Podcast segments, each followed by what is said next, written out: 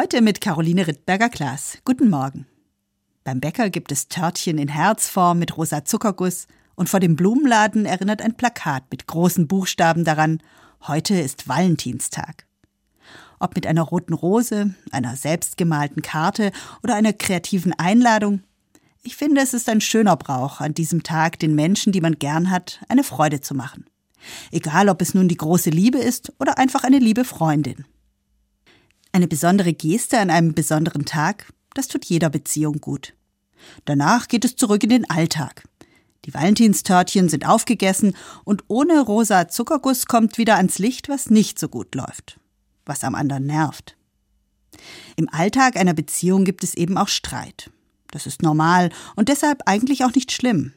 Im Gegenteil, streiten zu können, das gehört zu einer guten Beziehung dazu. Denn vollkommene Harmonie, die gibt es nirgends auf Dauer.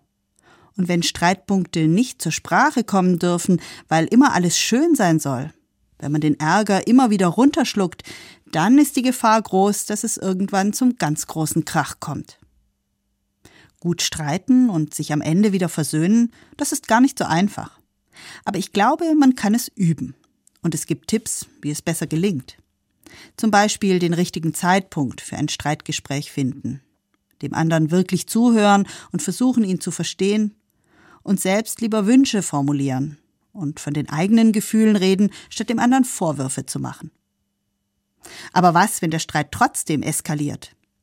In der Bibel gibt es dafür einen einfachen Ratschlag, den ich hilfreich finde. Offensichtlich gab es auch bei den ersten Christen nicht selten Streit. Lasst die Sonne nicht über eurem Zorn untergehen, heißt es deshalb im Brief an die Gemeinde in Ephesus. Also, bevor der Tag endet und der Konflikt mir den Schlaf raubt, noch versuchen, mich zu beruhigen.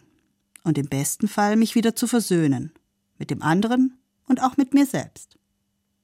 Gut streiten und sich wieder versöhnen, das ist wichtig, damit Beziehungen und Freundschaften Bestand haben. Aber klar, Heute am Valentinstag kann der Streit gerne auch mal Pause haben. Denn manchmal darf das Leben auch rosarot sein. Und mit Zuckerguss.